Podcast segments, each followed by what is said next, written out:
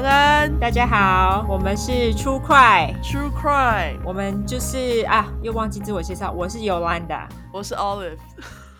对，本来一开始我们都是念 Disclaimer，我们等会再念好了，要开始之前再念。好，我们先来纠错一下上个礼拜，上个礼拜呢，我们不是讲了一个破案神探里面的山姆的儿，呃。对，因为我们后来不是说他就是有成立一个网站吗？嗯，我怕大家都很好奇，然后去那个网站看，结果就觉得哎，怎么一开没有东西？因为我给错网址了。呃，因为我有去看，我想说，呃，那个我没看到，没看到山姆的儿拿圣经的照片。它应该是 ariseandshine.org，并不是 rise and shine，是 arise，它前面要多加一个 a，所以是 a r i s e，然后 and a n d shine s h i。I n e dot org，OK，所以大家如果真的想要去看他，非常关心他的话，那记得网址要改一下喽。大家有看那个山姆的儿子照片吗？你想说这人还在那里装慈祥？他一定要，他现在是 Son of Hope，好不好？超贱的，我看我就觉得你这人。他现在真的看起来超级慈祥的，你也不想想你自己杀了几个人，在那边装什么慈祥？真的啊，他一定会说啊，这些都过去了啦。我现在是 Son of Hope，对，他现在是 Son of Hope。呃，接下来你要念一下，我们有新的那个吗？我们有一个，其实我觉得这是一个旧评论，不过他因为他改了，我们就再念一次。就是大家记得上礼拜的，我就怕被骂吗？他 他署名是我就怕被骂，他原本不是讲说就是请我们更新麦克风，然后很喜欢支持我们的 Podcast。是这样，就他就跑去改了，我觉得很可爱，所以我我们就再念一次。好，他的 review，他他的标题改成瑞奇可爱，内容是看到要换麦克风了，赶快回来改评论。很喜欢你们挑的故事，搭配 Instagram 的照片，印象要更深刻。怎么那么用心？又多了一个必追节目，觉得很开心。努力推坑朋友中，加油！希望节目能长长久久。感谢。他说的瑞奇应该是我的猫吧？我不知道哎、欸，我怎么以为他？OK，好，那如果是猫的话，那就好，因为杀人。犯瑞奇也蛮可爱的，可是他是他这是在你 PO 他的照片之前写的，所以他写的应该是我的猫吧？没有，这是在 PO 照片之后讲的，那是第二集哦。对耶，啊，那就是好烦哦。如果你还愿意去改的话，你可以告诉我们，到底是猫还是人，还是那？对，就是你你在称赞的到底是人还是猫？因为我的妈也叫瑞奇哦，真的这实在是很混乱呢。哦，对，上礼拜我们不是有提到那个反社会人格那边嘛？然后后来我又去查一下，所以呢，我现在要来讲一下反社会人格，基本上它可以再细分为 social path 跟 psychopath。所以主要的分别在于呢，social path 他们还有稍微有一点点的同理心，就有一点点，他对于少数人非常极少数的人，他们还会有一点点尊重啊哈，uh huh. 而且他们很容易就是被情绪波动影响。不过呢，像 psychopaths，他们就比较没有瑕疵，等于说这些没有瑕疵是针对杀手来说。OK，各位不要为了达到没有瑕疵，然后去当 psychopath。应应该也不是，应该就是说，psychopath 他们的人格特质就是他们是比较完美主义者，而且非常的比较无情、冷血这样。嗯、所以我觉得基本上我们用我们的目前讲过的杀手来解释的话，我觉得瑞奇跟马修两个人的话会是 sociopath，嗯，因为他们就是有点不知道自己在干嘛。然后 psychopath 的话，我觉得会是像那个谁，兰迪跟第一集讲到的那个 Golden State Killer，他们都是比较就是会花时间去计划他们的谋杀。他这样，泰邦迪应该也是阿泰。可是他后来他在那里狂喝酒，而且他他心里还对于阿丽还有牵挂，所以你觉得他也是 social pass？我觉得他是 social pass，。不过其实我觉得这两个界定其实也非常的微小，就是他们的差别其实非非常非常的微小。因为说你要这么说的话，兰迪还是还是很爱他的男友啊。哦，所以我觉得这种东西很难界定。对，好像也没人讲到 Golden State Killer 到底他爱不爱他的老婆。对啊。而且我我看到了一个，就是我去读的文章里面，他是写说，其基本上 psychopath 呢，像大公司的 CEO，或者是像那种在戏骨的那种 IT 精英，会有 psychopath 的人格特质。他们不是患者，可是就是。就是有这种人格，我相信，我非常相信。对我，我我非常相信，就是他们他们工作时候可以就是非常的冷静，不受情绪的影响。我们就叫他是冷静人格好了。Psychopath，Psychopath 听起来就是非常的神经病。不过 Psychopath 它是其实才算是被视为最危险的一种人格障碍。所以美国其实美国的囚犯呢，有十五趴到三十五趴是 Psychopath，而且他们就是有些啊，他们比较幸运，他们会获得假释之类的嘛。嗯，然后他们被释放之后，会再犯的比率呢，基本上是比一般人的四到八倍。可是我们不会被抓进去关啊。可是还是会有一一些一般人，可能比方说偷东西吧，对不对？然后偷东西被关，嗯、然后结果被放出来，他们可能就不会再犯了。不过就这些人，他们就是比起那些人，他们犯的比率就是四到八倍。而且我还看到一个非常好笑的数字，它上面写说，罪犯呢，就这些 psychopaths 给美国造成的损失高达四千六百亿美元。哦、oh，OK，对。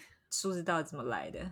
我也不知道，就是可能他们就每年花在犯人上的数据吧。OK，的确是啊，像他们有一些人都还关着，那些很浪费钱的，好不好？对啊。OK，好，这个就是我们在故事之前跟大家讨论一下的。嗯，好，那我先来讲一下那个免责声明吧。好，因为我们的主题呢是在讲有关血腥及暴力或性虐待的内容，建议有类似创伤或经验的人，还有不喜欢这类题材的人不要听。我们会用比较轻松的方式去讲这些故事，但是呢，并不代代表我们不尊重受害者。另外，因为我们住在美国有一段时间啦，所以还是会中英夹杂。毕竟这是翻译的故事嘛。可是我们上上礼拜我们已经讲过了，你们就好好给我学英文，好吧？那所以，所以不想学英文的人，你就把它关掉。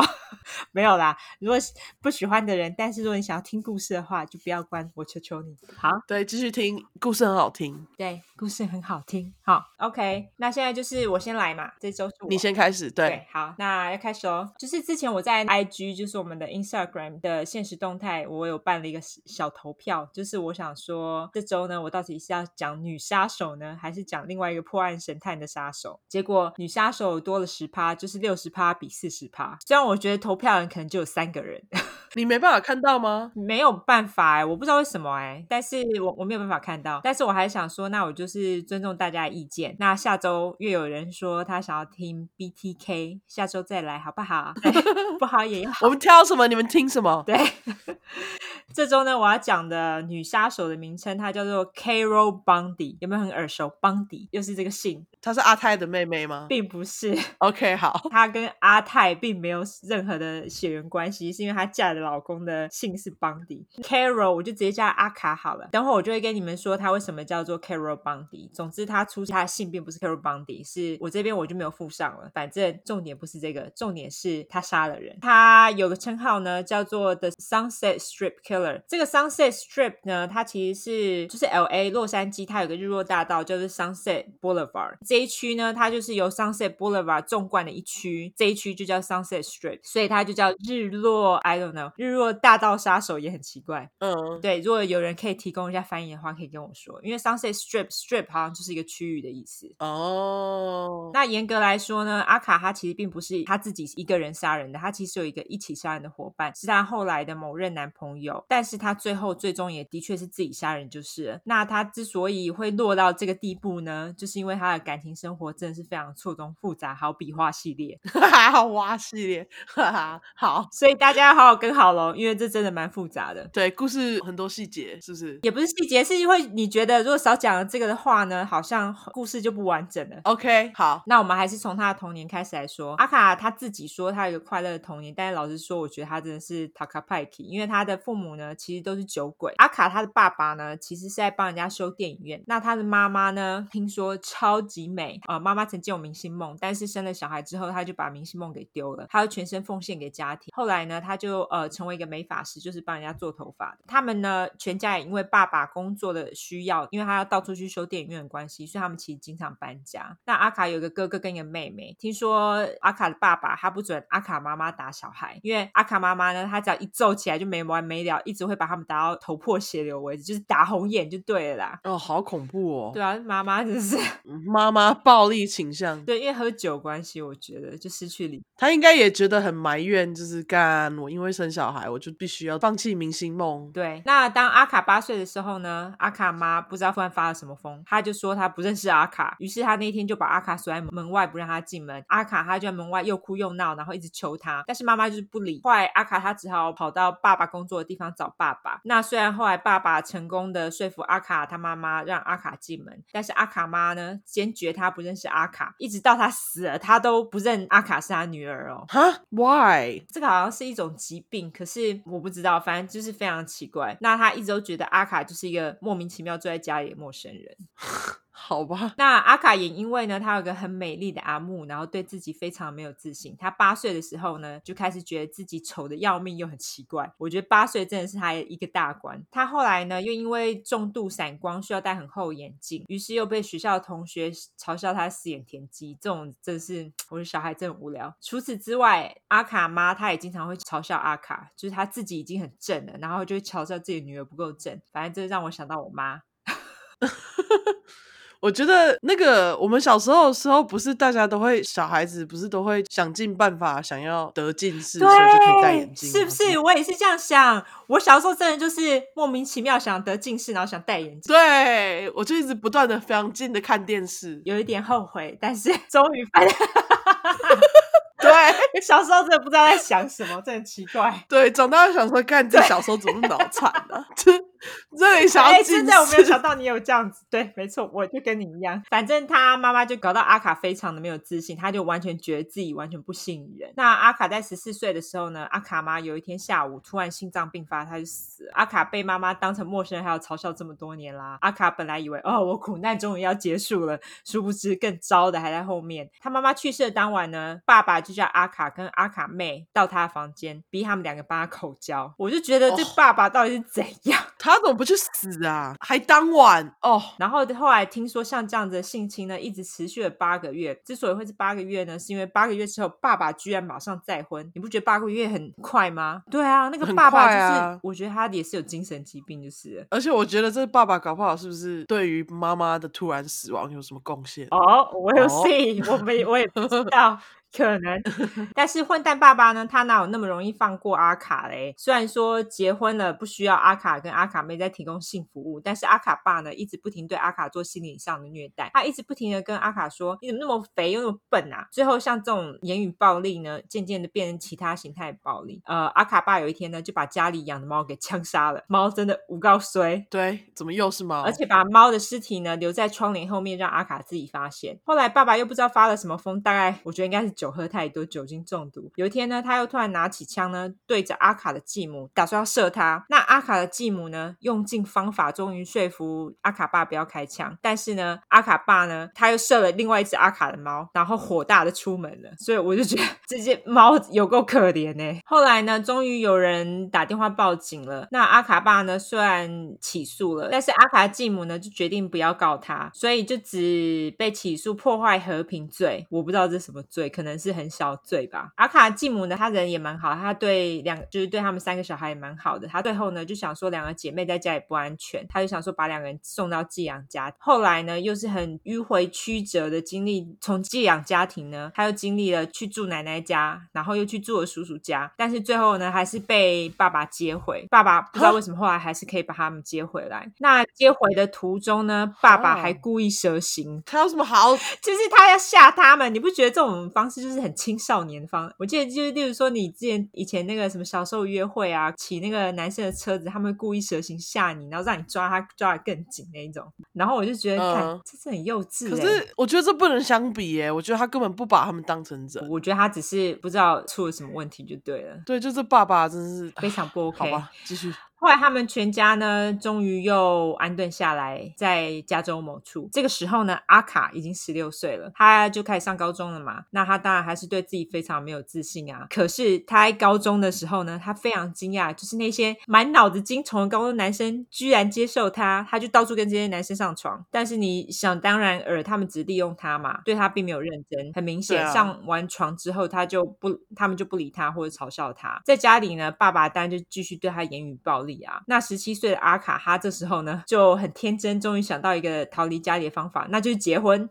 拿自己的人生开玩笑。总之呢，一九五九年，他跟一个五十六岁的酒鬼结婚。这个酒鬼会不会年纪比他爸还大？五十六岁，他已经诶，等下他这时候还是十八、十七岁吗？对，oh. 他非常的，我我不知道为什么他他去哪里认识到他。但是这个酒鬼呢，他只想叫阿卡去做吉巴赚钱，然后而且还家暴他。所以他们结婚没多久，阿卡很快就跟他离婚，就闪人了。后来呢，阿卡呢，他又遇到一个三十二岁的科幻情色小说家，他叫做 Richard Guys，我就直接叫他查查，不要再叫瑞奇了，太多瑞奇了。好，对，我就叫他查查。他鼓励阿卡当作家，于是阿卡就开始写小说了。因为呃，他自己本身是小说作家嘛。但是阿卡其实对写小说没有什么耐心，他只写了十二页，他就写不下去了。后来查查呢，又鼓励他写小说，你长篇写不下去，你写短篇好了。于是阿卡就写了几篇短篇，而且后来还上了杂志哦，而且是那种主流杂志，不是那种什么地下杂志，是主流杂志。那他写的是科幻情色小说吗？跟叉叉一样？对，他还是走那个路线哦。Oh, OK，呃，那这个时候就在他人生似乎开始有新希望的时候呢，一九六二年，就是就是阿卡他二十岁的时候，他爸爸上吊自杀了。哦，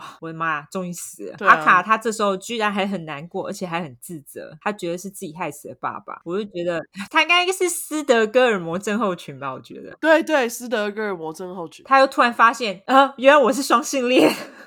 OK，对，于是呢，他就到处跟人家睡，不管是男的女的，就到处跟人家睡。但是虽然他还跟查查在一起，但是他就是到处跟人家打炮。我不知道为什么查查都不在乎。嗯、open relationship 吧。对对对，又是 open relationship。我觉得 open relationship 在美国社会当中非常重要。好，对，后来呢，他就跟查查一起从加州搬到贵州 Oregon 奥勒冈州。嗯、那在奥勒冈州的时候呢，查查那时候就发现阿卡开始从事非常小额的性服务。什么叫做小额性服务呢？举个例，例如说，其中阿卡的一个客人呢是一个七十岁的老人，他每次跟阿卡打炮之后，他只给阿卡二十块美金，然后还有他所有的书。后来呢，他们搬回加州之后呢，阿卡他还是继续做性服务。有一天，查查跟阿卡他们两个人在海滩。上晒太阳，阿卡就突然跟查查说：“哎，我想当护士。”那查查因为年纪比他大嘛，他可能经济上负担得起。那查查就跟他说：“只要你的成绩呢都一直维持在某个水准上面，我就出钱让你去念。”那阿卡就答应啦。所以阿卡呢，他那时候就拿到了高中同等学位证明之后呢，他就是去 Santa Monica 大学，圣塔。梦尼卡大学拿护士相关的学程，然后他念这个护士的时候呢，他遇到一个叫做 Grant Bundy，Grant Bundy 的人，oh. 对，他们两个就相爱，那他非常爱这个男人，然后最后也跟他结婚了。从此之后呢，他的姓就变成 Carol Bundy，阿卡邦迪。OK，后来在阿卡二十八岁的时候呢，他就毕业，他拿到护士执照，那他后来也找到一个护士相关工作。她跟她老公的婚姻关系刚开始蛮稳定的，但是在他们第一个小孩出生之后呢，老公不。不知道为什么突然变得火爆，我就觉得干又不是你生小孩，你火爆个屁呀、啊！嗯，对啊，明明应该要有产后症候群的是是女生哎，男生反而有产后忧郁症，实在太奇怪了。于是呢，他就开始会揍阿卡，然后而且嘲笑他。后来他们又生了第二个小孩，他们的家庭生活因为这么不稳定，然后又充满了暴力，阿卡就觉得哎，小孩这样一直生也不是办法啦。于是呢，他就很聪明的去做了节育了。啊，好聪明！对，因为他是护士吧。虽然做了节育，然后老公又这么急掰暴力的打他，还打小孩，阿凯还是觉得很难离开他。我觉得有了小孩很难，因为我不知道为什么。我觉得父母他们就是会觉得有小孩，然后如果只有妈妈或者是只有爸爸，家庭就不完整。哦，你们那个各个女人，如果你们被家暴的话，请你马上离开你的老公，这不能开玩笑的。没错。总之，阿卡呢，因为不堪家里的暴力，他后来更妙，他居然交了一个女。女朋友不错啊，这个我觉得很妙，就是而且他花了很多钱在他身上，但是最后那个女人呢，觉得他给的钱不够花，还是离开了阿卡。啊 阿卡好可怜哦，他只是为了钱而已。后来在阿卡三十六岁的时候，他的视觉突然严重的退化，他后来被诊断呢是视网膜病变，而且那个是没有办法治疗的，在当时。那呃，他们那时候也觉得他视网膜病变是因为糖尿病的关系啊。他这么年轻就有糖尿病哦？对啊，可能就是没有好好吃饭。OK，好。那他的视力呢，就只剩下百分之二十，所以他就被迫辞去护士的工作。但是虽然说他生病了，然后又没有办法工作，她老公呢并没有因此怜悯她，反而他跟阿卡说：“敢，就我一个人在工作，我才不要嘞。”于是又更加剧的打他跟打小孩。有一天呢，她的老公就打小孩打的眼红，打太凶，就把大儿子的眼眼睛打了一个 o l a n。然后呢，阿卡就说：“好啦，我受够了。”于是他就带着两个小孩出走，他们就跑去那种家暴中心。新暂住，后来家暴中心就是有帮他安排了其他的住所。那个公寓呢，是有一对夫妻叫做 Janet and Jack Murray。那我就叫他们杰内跟杰克，希望大家不会因此而搞混。这阿卡他搬进去之后呢，他就发觉那个杰克呢，其实都有在他的太太杰内的背后偷吃，而且呢，他都是偷吃一些金发妞。我觉得杰内呢自己应该也有发现，所以当阿卡他搬进去的时候呢，杰内对阿卡并没有什么敌意，因为阿卡他并不是那种超正的金发妞，所以而且因为他又有糖尿病，他 他就觉得呃，这个人应该对我不造成威胁。嗯，本来。阿卡对杰克的观点不是很好，因为他们刚搬进去的时候，本来是看了一间二楼的房子，结果他搬进去的当天，杰克就跟他说：“哦，二楼房子没了，你们住一楼的。”他就觉得干这个人怎么那么机掰？那个房子不是本来要留给我吗？所以他后来本来对杰克就是很美送，但是呢，过了两周之后呢，杰克突然自己跟阿卡说，帮阿卡修他儿子的那个房间。然后呢，他那天修一修，当天呢，他就留在阿卡家，他们两个一起喝了一瓶红酒。然后杰克呢，他好像是从澳洲来的澳洲人，杰克他。他又跟阿卡说他小时候在澳洲的生活，所以阿卡就突然爱上了杰克，他们两个呢就开始了婚外情，就从那一晚这样吗？对，就从那一晚开始。那其实想也知道，杰克应该是想要利用阿卡，因为阿卡其实并不是他的菜哦。后来呢，杰克呢就带阿卡去申请政府的失能补助，因为他眼睛的关系嘛，他没有工作，那他就是让阿卡比较不用担心自己的账单和生活费。后来阿卡他就发现呢，杰克在跟他打炮的时候都只顾自己爽，不顾阿卡。爽不爽？当他跟杰克说说这个事实的时候呢，杰克就开始对阿卡说一些击败话来嘲笑他。我不知道这是什么。这是男人的 pride 吗？就是他们的智障的那个啊，智障的自以为啊，就是不能被 call out。你不觉得就是这样吗？就一被 call out，他们就开始本性就来啦。对，就是急掰。妈。所以，所以后来，所以阿卡又很惨，他又陷入了言语暴力，就像之前他都是这样子啊，就是又陷入了这种言语暴力不健康的关系里面。但是因为杰克又很会，他又跟阿卡说：“哎呀，我搞不好哪一天啊，我就跟杰内离婚，跟你在一起这样。”阿卡这时候。我就觉得自己超级特别，爱死杰克，而且还幻想哪一天可以生一个杰克小孩。他都已经绝育了，还这样想哦？对啊，对啊，他就是阿达，你知道吗？所以阿卡呢，他对于杰克真的是就是越来越痴迷，而且他后来呢，还会跑到杰克他表演的酒吧，每晚都去找杰克。就是他只要他有表演，他就一定在现场。酒吧的人都跟他非常的熟悉。然后呢，这个时候呢，杰内就开始怀疑杰克跟阿卡又怎么样？那杰克为了不让杰内这样子怀疑，他就逼阿卡跟他在两条街之外的车子里面打炮。为什么阿卡这么逆来顺受啊？对，他真的逆来顺受哎、他就是他们要他怎么样他就怎么样哎，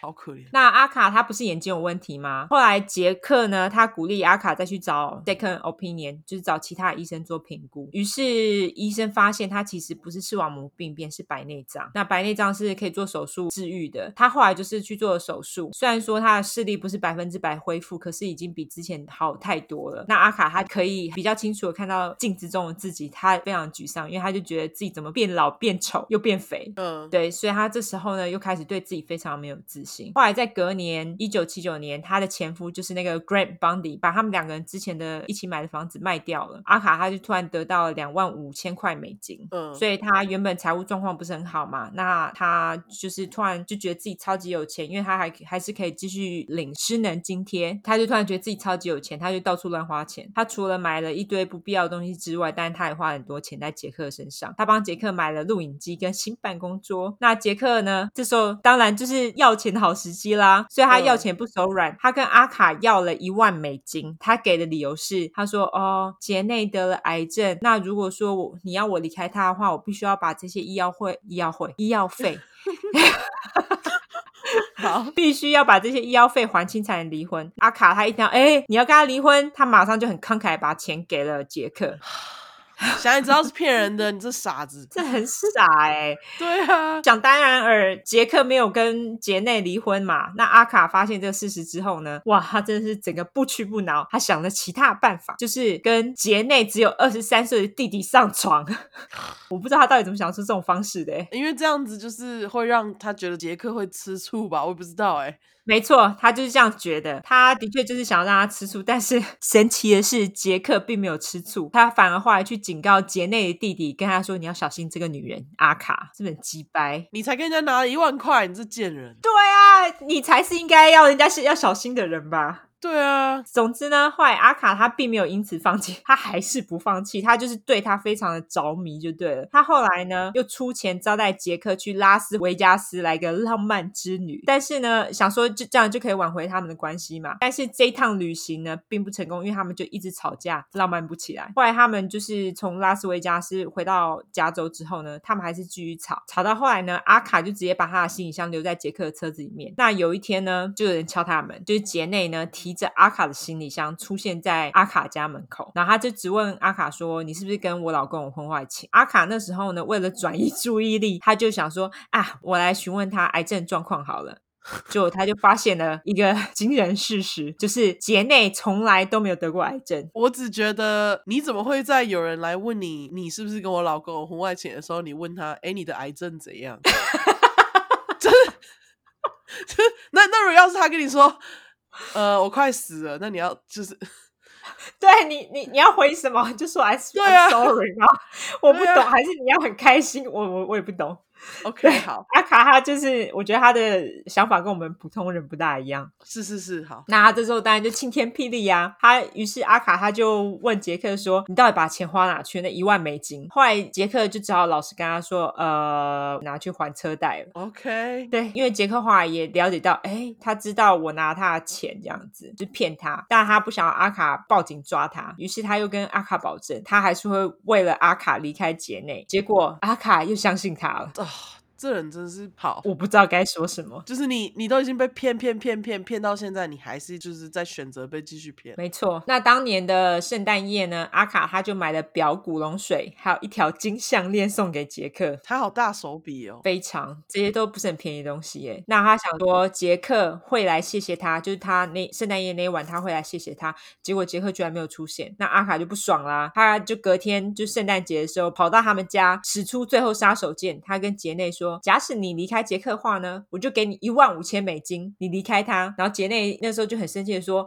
呃，干，你不用给我钱，我把他送你都行。”但是呢，这时候杰克他知道了嘛，他那时候当也在现场，杰克他就很生气，他不开心，他就跟阿卡说：“不要再干扰我家庭生活，不要再出现在我面前了。”那阿卡听到他这样说，当然就很伤心啊。但是 你知道阿卡非常不屈不挠，我觉得他真的是对于杰克的那种。Obsession 中文叫什么？Obsession 就是有点像是你对某一件事物着迷到一个不行，狂热，狂热是不是？狂热，对对对对对对，没错，对，对。那他，我觉得他对于就是杰克的狂热的程度真的是，我觉得很扯，就对了。他就是忠贞烈女小三，跟上级一样。没错，他就是为了他，他可以做出任何事情。那他虽然说呢，杰克这样跟他讲了，但是阿卡他也很伤心。但过了三天，他还是跑到杰克表演的酒吧，他想说啊，等他上台，然后想办法。把跟他重修旧好这样子，但是他那时候呢，他在酒吧，他就看到杰克跟杰内很开心的跳舞，他就知道他们两个关系已经结束啦。那他伤心之余，他这时候就看到一个穿着很贵的西装的帅哥盯着他看。老实说，我觉得他根本一点也不帅。好，我觉得他长得超神经病的。那这个帅哥来过来自我介绍，他说他叫做 Douglas Clark，那我们就叫他克拉克好了，跟超人一样，大家比较好记。好，克拉克很明显的也不是一个好货啊，他一直以来都靠骗女人的钱来达到自目的。他就是，例如说，他想要出国，他就跟女人说：“我想要出国。”他就帮他出钱之类的。西装也不是他自己买的，一定不是啊！怎么可能是他自己买的啊？想也知道。嗯。当晚呢，他就认为，他就看到阿卡，他就觉得，哎，干一个很好骗的目标的样子，所以他后来就找阿卡，就跟他说要跟他跳舞。然后阿卡就跟他跳，然后他又跟阿卡说了一堆他去欧洲旅行的经历，唠一些发文啊，让那个阿卡就觉得哦，浪漫。嗯 好，于是阿卡呢就对他印象非常的深刻，而且当晚阿卡本来就准备想说啊，可以要跟他上床，要跟克拉克上床，但是克拉克又使出了欲擒故纵这一招，跟阿卡说啊，我还有其他事，我过两天再跟你联络。结果过了两天，克拉克真的跟阿卡联络喽，然后而且他去阿卡家做客，他马上就赢得阿卡全家的喜爱，就是连他的两个儿子都很爱他哦，他就很会嘛。当晚他当然就跟阿卡直接上床打炮啦，他因为就是很会那一招啊，就是搞浪漫那一招，他就搞得阿卡心扑扑跳，而且你知道阿卡从他从来都没有好好的，他从来都没有好好被对待过，嗯，那他就是把这一晚搞得很激情，但是唯一奇怪的地方就是克拉克他居然跟阿卡道歉说，哎，抱歉，我的鸡鸡很小。好，他抱歉完之后，又马上就是又很感觉很不服气的说，但是有什么不足的地方，用其他方式来补偿就好啦。补偿的方式是什么呢？不要急，我会跟你说。克拉克很会嘛，阿卡就有了从来都没有过的性激情和感受。OK，我现在是在说言情小说吗？我们这明明就是 True Crime。OK，好，没几天，克拉克就跟阿卡说：“呃，我跟我的房东，我觉得应该是另一个女朋友啦。”他说：“我跟我的房东产生了嫌隙，问阿卡说能不能够放几个箱子在阿卡家。阿卡那么爱他，但 OK 啊。”克拉克把箱子送过去后，他就突然跟阿卡说：“你可不可以给我一件你的内裤，让我能够好好记得你？”可是。好吧，然后阿卡那时候就当下就觉得哎，好奇怪，然后就觉得有点害羞。更妙的是，后来给克拉克一件他旧的内裤，可能就黄黄那一种，呃、好洗松的那种。对，可能那个弹性线都已经跑出来那种。呃、对，当克拉克看到那个那件内裤那么大件，他就自己喃喃自语的说：“好像不合穿。”什么？他可能是要自己穿吧？我觉得，我真的觉得他应该是要自己穿呢。OK。总之，阿卡他虽然遇到克拉克，但是他还是不愿意放弃杰克。于是呢，他又跑去跟杰内再提一次说：“我给你钱，你离开杰克这样子。”那那时候杰内呢，他就欣然同意了。而且这个时候，阿卡呢，他把他们两个人对话录了下来。等到他放给杰克听的时候，他想说，杰克就会知道说：“哦，你老婆其实根本就没有真的想要跟你在一起，他可以为了钱离开你。”可是呢，这时候杰克他的反应反而是很生气，他勃然大怒，他跟阿卡说：“你不要住在我们这个公寓，你去住别的地方。”所以后来阿卡他只好搬家，他后来搬到一个离克拉克工作地方很近的公寓。那在搬家的那一天呢，杰克他帮忙阿卡搬家，结果最终还是跟阿卡在新家里打炮。Oh. 我不懂他们两个到底是怎样。杰内最后有离开杰克吗？杰内应该是没有吧，因为我觉得杰克他其实还是跟阿卡打炮啊，oh. 因为阿卡他只是想要杰克回来啊。如果他可以不用花钱就可以解决这些事情的话，他为什么还要花钱？搞不好是因为这样杰克才跟阿卡打炮，所以阿卡才不会继续弄他。有可能呢、欸，有可能，这也许是他的想法。反正他有没有跟杰内离婚，这个目前并不是重点，所以我们就先略。Okay, 所以他后来跟阿卡，阿卡跟杰克打炮嘛，那阿卡就是在这段期间，他还是跟克拉克往来，所以他这个时候呢，同时跟两个人交往。阿卡也没有要藏的意思啊。那终于有一天呢，两个男人在酒吧碰了面，他们马上就觉得对方很不顺，也很讨厌，都觉得干这女的是我要利用的，你不准跟我抢。所以他们就开始说服阿卡离开另一方。阿卡因为一辈子都对自己超级没自信的嘛，这件事情发生呢，对他来说根本就是让他信心大增。他就自己脑补觉得，哎，两个男人怎么这么爱我？我是这个三角恋的中心耶。他的确是啊，他是，可是他们其实只是为了利用他的钱哎，所以我就觉得，知道啊，真的哎，他他就完全没有这种知觉。最后，克拉克他终于说服了阿卡，他说杰克对他根本就跟屎一样啊，叫他不要再跟杰克往来了。于是阿卡就决定跟杰克断了往来，但是他们其实还是有继续保持联系，就是可能偶尔打个电话什么。后来呢，克拉克也终于搬进了阿卡家。那你也知道，就是他搬进来，并不代表说他什么钱都不用付嘛，因为就是房租他们还是要分担。那就是当要缴房租的时候呢，克拉克那一份房租总是在缴出去之后，克拉克又会用借口把房租给借了回来。这烂人，超烂的。阿卡后来眼睛的视力就是进步了好很多，所以他后来又找到了护士相关的工作。那他这个时候他的财务状况变得非常好，他就是他一个人可以负担他们所有的支出、生活开销，包括克拉克的。但是这个时候呢，克拉克就忽然开始忽视阿卡，他交了另外一个女朋友，叫做莉迪亚。莉迪亚，他几乎都跟莉迪亚在一起。阿卡他当然知道，就生气气不开心啊，所以他后来就回应了某个交友广告，想说你交女朋友，我也要交给男朋友。那他就找一个男朋友叫做 Art，我觉得应该是那个 Arthur 的简写 Art。嗯，他是一个工作室的主管。那其实这个 Art 他对阿卡来说其实是一个相当正面的影响，因为他很喜欢阿卡。后来呢，阿卡后来有跟 Art 说他之前跟杰克的关系，Art 其实他就开始为阿卡感到担心，他就跟阿卡说：“你渐渐跟杰克一起开的那个保险箱啊，还有共用的户头，我觉得你最好关掉，不要再共用了，因为他可能会偷拿你的钱。因为他一听就很明显，杰克只是为了他的钱嘛。嗯，然后他就跟阿卡说：你快点去开另外一个户头，把钱转过去，你不要再跟他共用那个户头。所以他后来还载了阿卡去银行办这件事情。结果阿卡果然发现他原本存在保险箱里面本来有六千块美金不见了。后来呢，阿卡他决定问杰克这件事情，就是消失的六千块美金的事情。但是杰克他哪有这么简单就让摇钱树离开他的魔掌？于是他反而跟阿卡说：“那个 Art 他其实是要你开另外一个户头，等你把钱转过去之后，再把钱从你身上偷走啦。”结果阿卡这个智障居然就相信他，所以阿卡就跟他在生命当中唯一可能对他有正面影响的人分手，断绝来往。啊，好吧，我只觉得为什么他他竟然还跟杰克一起开了一个保险箱？我觉得应该是杰克说服他的。哦，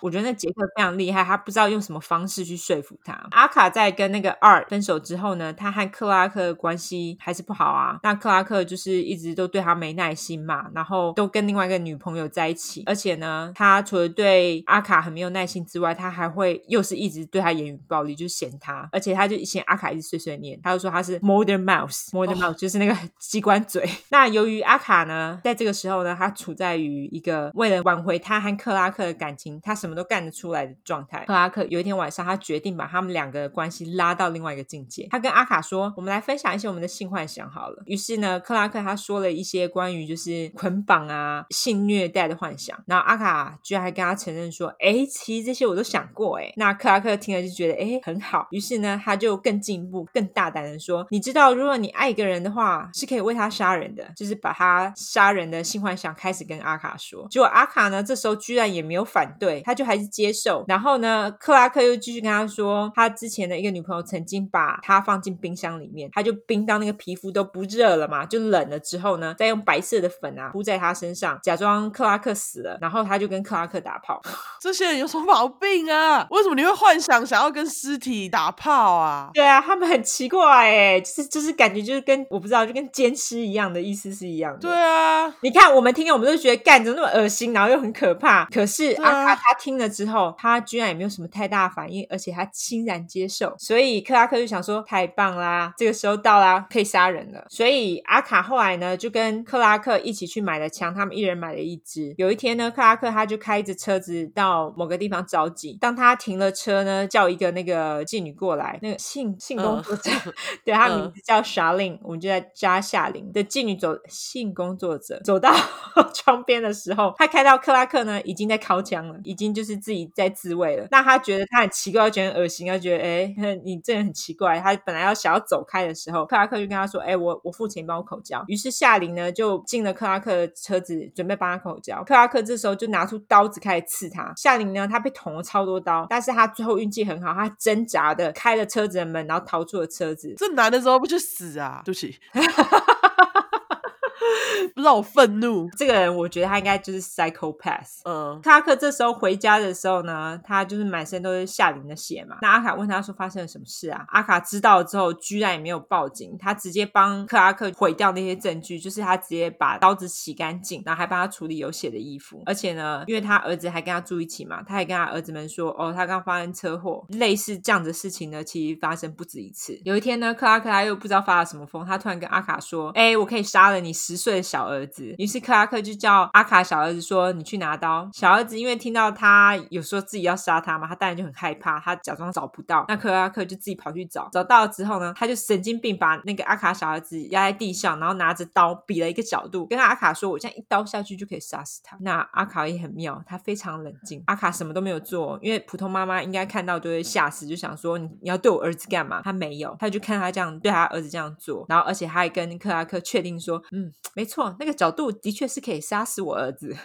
”好吧，他到底有什么问题呀、啊？对啊，那在这个之后呢，他就叫他小儿子去睡觉。那搞不好就是因为他觉得他如果真的尖叫的话，克拉克就吃下去了。对，搞不好，搞不好他这样想。嗯、那从此之后呢，克拉克又继续虐待阿卡的小儿子，他就是他肚子啊，还拿皮带抽他。那后来小儿子当然就受不了，就觉得就一直被虐待，他就求他妈妈跟克拉克分手。就他妈妈反应居然不是安慰他，也不是跟他说好好好好会分手，他居然是赏他儿子一巴掌、欸，好吧，好可怜哦！你这人真是疯了，真的是哎。除此之外，阿卡他还协助克拉克下药，并且性侵了邻居一个才十一岁的小女孩，叫做泰瑞莎 （Teresa）。而且他们这么做还不止一次。这个女生才比他儿子大一点点而已，哎。对，就是年纪差不多。然后他啊，我真的觉得他们真的两个不知道出了什么问题。但是在这个时候呢，阿卡哈不是很开心，因为克拉克根本就不想跟他打炮啊。克拉克曾经带着阿卡去酒吧抛下他。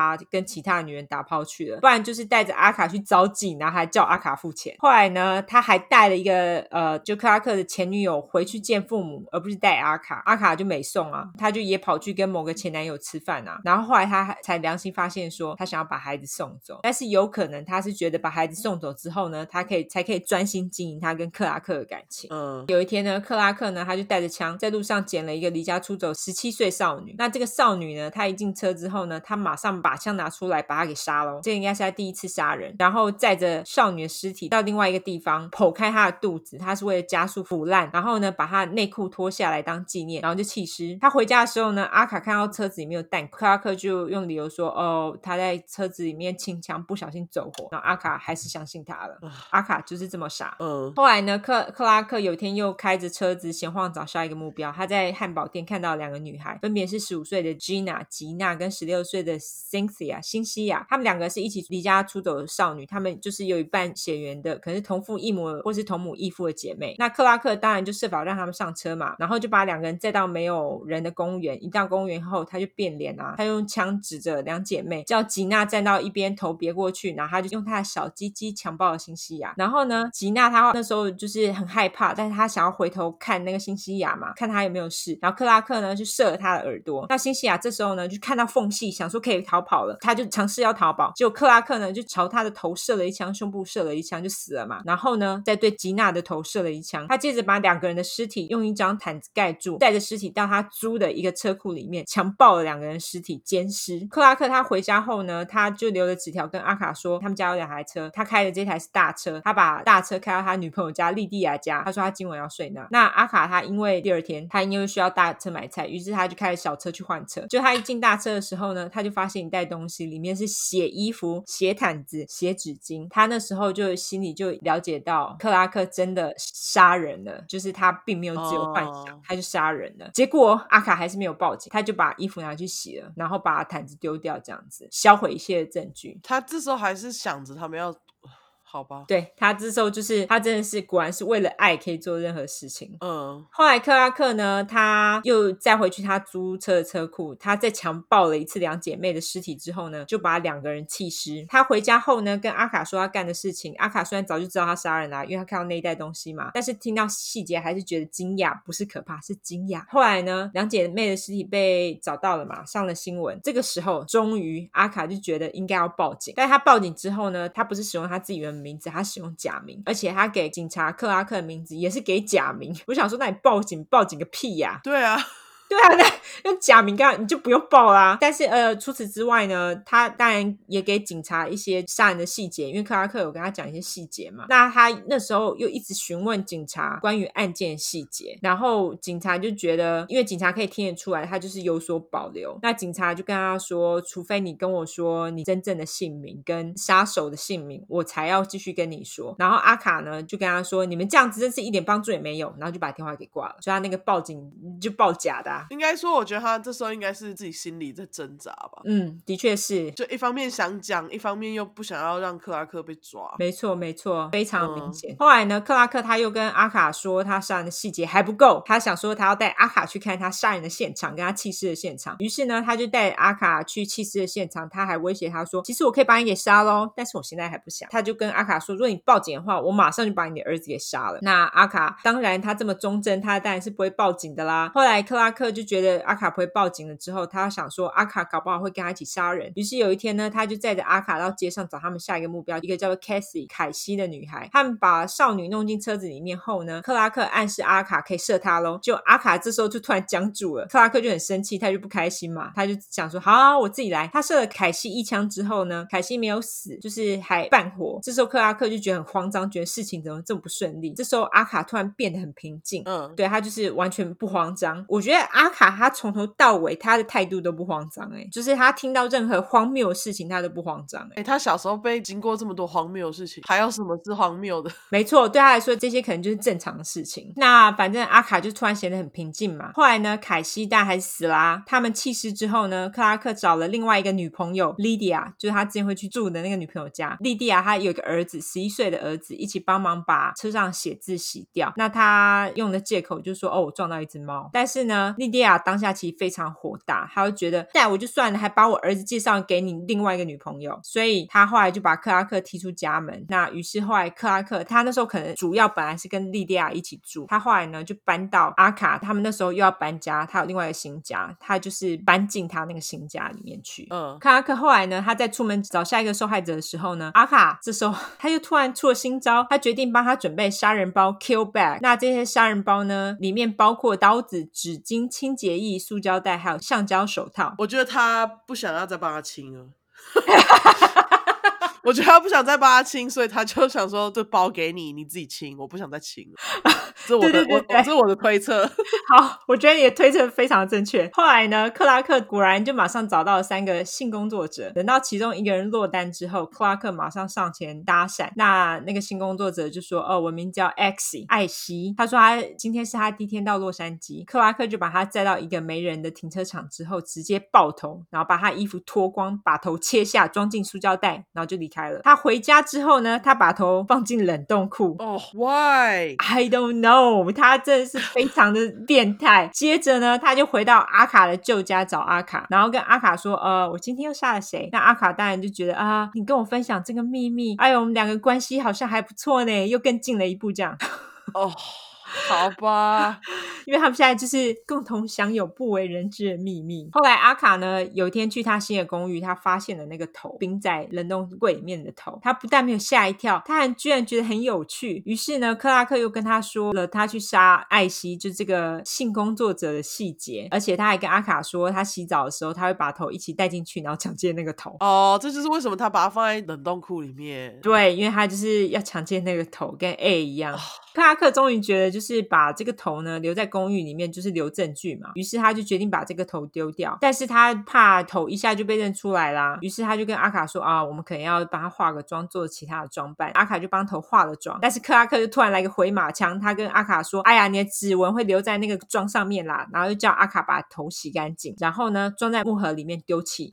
好，后来克拉克又想了一个新招。之前不是有个叫吉娜，就是两姐妹之一。她从吉娜身上呢拿了一个电话簿，那她打给电话簿里面看就知道是女性朋友的名字，叫做 Mindy 敏迪。她跟敏迪说：“我是刑警克拉克。”那她想要跟她询问，就是她两个朋友吉娜跟辛西亚被杀害的案件，然后想要跟她谈谈。那敏迪呢，其实她当下并不知道她那两个朋友被杀了，她一听到就觉得很震惊，也很伤心。但是她就跟克拉克说：“哦，我现在在当保姆，可能要改天呢。”然后克拉。克就说：“好好，我再跟你联络。”后来挂了电话之后呢，敏迪他也很机警的突然想到：“哎，真正的警察会跟你说这么多细节吗？”所以他就想说：“赶那个人该不会就是杀了他们两姐妹的杀人犯吧？”于是他马上就打给警察。然后呢，警察后来也在他电话上装了监听器。后来警察他也发现呢，克拉克杀的那些人呢，其实都是来自于同一把枪。后来他们才知道，他们当地出了一个连续杀人犯这样子。嗯，那阿卡跟克拉克的关系呢，在这时候其实是直转。几下，他们两个一直不停的吵架。那克拉克因为嘴巴又很贱嘛，他一直说阿卡很笨啊，机关嘴之类的。然后他又不愿意跟阿卡打炮，他说除非我们三 P，不然就不要打，很急掰吧？啊、他应该是想要跟另外一个人打，所以阿卡他就很不开心啊。他又找前男友，就是那个写情色小说的查查，他就跟查查说他杀了人。但是挂了电话之后呢，阿卡他又很怕查查会报警，所以他马上要打电话，马上跟他澄清说啊，刚刚那个是我我在写小说的题材啦，不是真的。然后查查就相信他了。哈，哦，好吧，谁会拿杀人开玩笑啊？好，可可能很多人吧。我觉得美国人很多人都会这样子。好吧。对，后来呢，克拉克他话又更扯，他有一天呢带了一个新女朋友回家，他还介绍给阿卡，阿卡就觉得干，你又又带一个新女朋友，因为莉蒂亚已经跟他分手了嘛，他又弄了一个新女友。那这时候呢，阿卡就受不了，于是呢，他这时候就决定自杀。阿卡呢就在他的遗书当中呢写了他跟克拉克还有杰克的感情纠葛，然后把所有的过错都都揽在，他都觉得是他自己的问题。然后呢，他就打电话到他工作的地方，就是他当护士的地方，宣布说我要自杀喽。然后他就进了自己的车子，他自己注射了高剂量的胰岛素跟镇静剂。那他为了确定他自己会死掉，他还加强了药效，他就自己服用了口服镇定剂。然后他就开着车子，他就准备到一个餐厅等死。我不知道他为什么决定要在餐餐厅里面等死。嗯，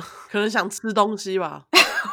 他想说不能饿之前吃一餐。对，对后来阿卡的同事呢，听到阿卡想要自杀，他就打电话给克拉克，跟他说阿卡要自杀嘛。那克拉克马上打电话给他认识的一个医护人员，跟他说去哪里找到阿卡。后来呢，他们在餐厅的停车场找到阿卡，就把他送医，就救活啦。就是他没有死。哼，在医院待了几天之后呢，他要出院那一天，他不是打给克拉克，他是打给杰克哦。于是杰克呢就来跟他出院，他们两个呢就重修旧好。隔天阿卡呢，他就协助杰克再度性侵隔壁邻居小女孩泰瑞莎，超可怜的。后来还帮他们两个人拍了照，就拍那种拍立得照片。哦，我觉得泰瑞莎超衰的，超衰的，超衰。因为泰瑞莎她其实是因为她妈妈相信阿卡，然后让阿卡去照顾她的小孩，她妈妈根本就不知道这件事情。好可怜的泰瑞莎。在这个之后呢，阿卡他本来就是想说，哦，我可以跟杰克恢复之前关系，就是继续交往这样子。但是杰克不依，他这时候呢，反而想要永远结束他们两个的关系，可能觉得已经没有什么好利用的了吧？因为他也太性侵那个小女孩了。对，他还想说，哎，反正也得手了。对，嗯，我觉得是这样。阿卡他这时候呢，又想出了一个办法，他跟杰克说：“那我们来三 P，我跟你还有隔壁的泰瑞莎。”然后结果杰克居然就答应了哦。当阿卡把小女孩带到杰克的车子里面的时候呢，他们叫泰瑞莎把衣服给脱了。然后这时候阿卡又突然改变想法，他又说：“啊，泰瑞莎是属于克拉克的。”于是就带着他走人，就是他们也没有干这件事情。OK，对，我不知道他为什么突然改变想法。两天之后呢，阿卡又去杰克表演的酒吧，表示想要跟他谈谈。他带着杰克到他的车子，打开后车厢，然后给他看他的杀手袋跟枪，然后说他跟克拉克山的事情。杰克听到就说等酒吧打烊之后我们再来谈。于是呢，他一进酒吧之后，他马上就跟其他人说阿卡跟他讲的事情。但是他那时候并不觉得阿卡讲的事情是真的，他只觉得阿卡讲这件事情是为了引起他的注意力。嗯，这个时候阿卡他听到，他就觉得很火大，就觉得哎、欸，我跟你讲我的秘密，你还这样到处跟人家讲。那他又怕说呢，因为杰克虽然不当真，可是他其他朋友可能会当真嘛，那就是有被警察抓起来风险，会被关。酒吧打烊之后呢，阿卡他就跟杰克说：“哎、欸，我们来打炮吧。”于于是他们两个人呢就开车到一个比较没有人的地方，要准备车震的时候，这时候杰克突然说：“哎呀，真希望泰瑞莎也在这里，你下次带着他一起来吧。”呃，难，这就是压倒骆驼的最后一根稻草。嗯，阿卡叫杰克躺在他腿上，于是拿着枪直接从他后脑勺开枪，然后他摸一下他的脉搏，他就觉得哎，干，杰克还活着，多补了一枪。除此之外呢，他还拿了一把大刀戳了他几刀，就确定他会死啦。后来阿卡把杰克的头切下来，放进塑胶袋，跟那个克拉克之前做的一样。那他之所以会这么做，其实是因为他怕子弹在头里面会追回到他那边嘛，因为他们两个去买枪，他们好像是有注册的。嗯，然后呢，他就把没有头的尸体呢留在车子里面，他就走了。他这时候他就用那个公用电话打给克拉克，跟他说他杀了杰克。克拉克那时候什么都没有讲，只跟他说你快点回家。阿卡回家之后呢，他就把装在塑胶袋里面的头得意的很得意秀给克拉克看，他觉得他们两个人关系又更近了一步，因为他也砍了头。克拉克呢、嗯、那时候，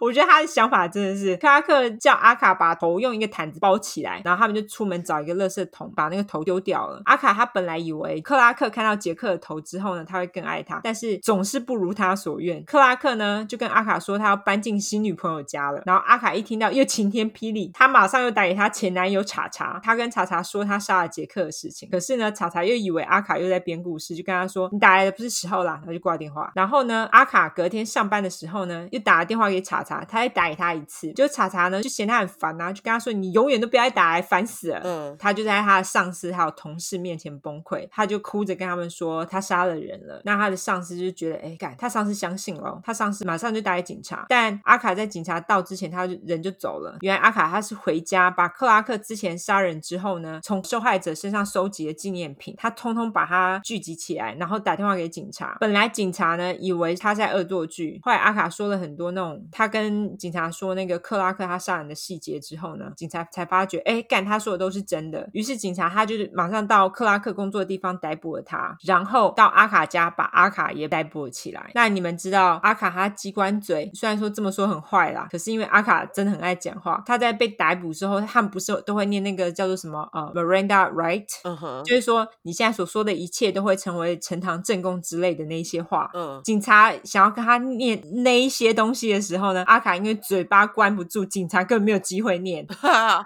哈，好，他就一直不停的跟警察讲一大堆事情，就搞得警察很想要叫他闭嘴，因为他实在太烦了。而且呢，他说到后来呢，他还表示他很喜欢杀人，感觉他觉得杀人跟坐云霄飞车一样。我就想说，干，你干嘛不去坐云霄飞车就好，还要去杀人？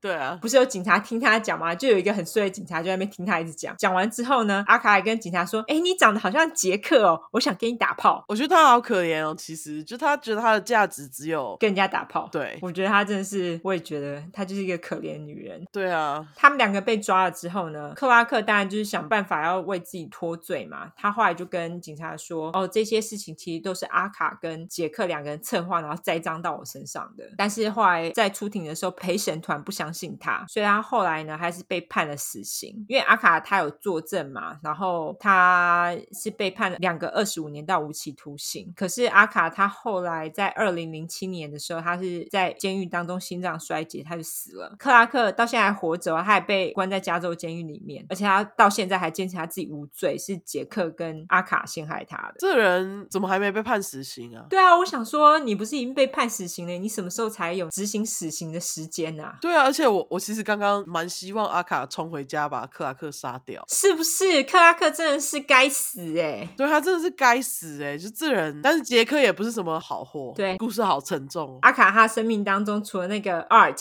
很短暂的有一个似乎比较关心他人之外，可是老实讲，我觉得因为交往时间可能没有很长，你不知道那个人他到底是不是其实也是要利用他，你知道吗？对，所以我就觉得他的生命中就是没有好人出现，然后搞得他自己自信心很低之外，他也让我觉得他蛮可怜的。对，他是真的蛮可怜的。好啦，不好意思，故事这么沉重，希望不是对。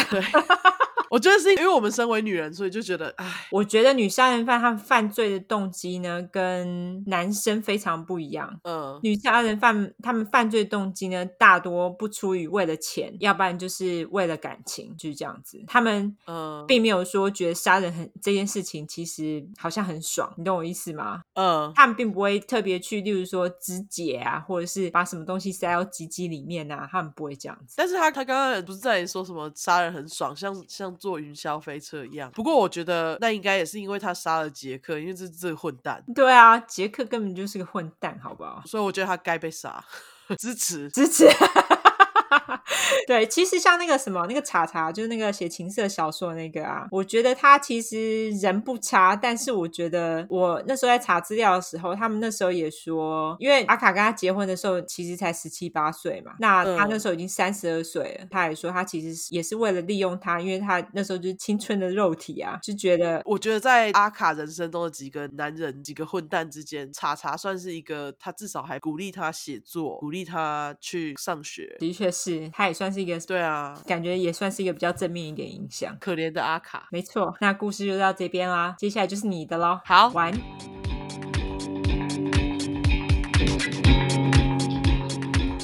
那我今天我这次要讲的是一个被叫做“死亡天使”的女性杀人犯。嗯，她刚好呢也是护士。OK，不过呢，她的杀人手法就跟她的本业比较相关。嗯，就是跟我那个不一样。对，感情纠葛。对、嗯、我，我这个也有一点感情纠葛，不过没有像她的那样。OK，我们先来讲她的名字好了，她叫做 Kristen Gilbert。好，克里斯汀·吉尔伯特。嗯哼，我就叫她吉尔。好。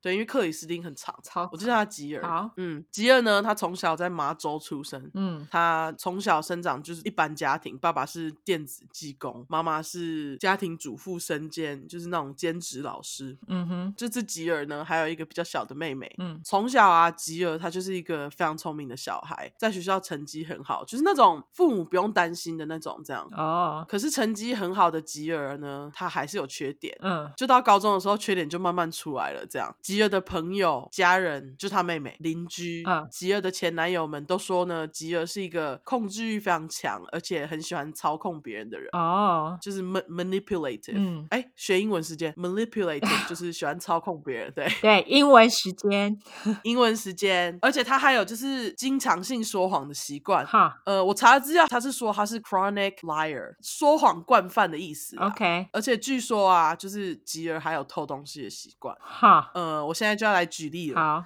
就那些跟吉尔打交道的人说啊，吉尔就有一次骗他们说他自己是一个二十年前的麻州女杀人犯利兹伯登的远房亲戚。为什么他要这样讲啊？奇怪，不懂，他就是很爱说谎。就大家就后来就是这些朋友们本来还会当真哦，可是后来就就发现，哎，他讲的根本就是假的这样。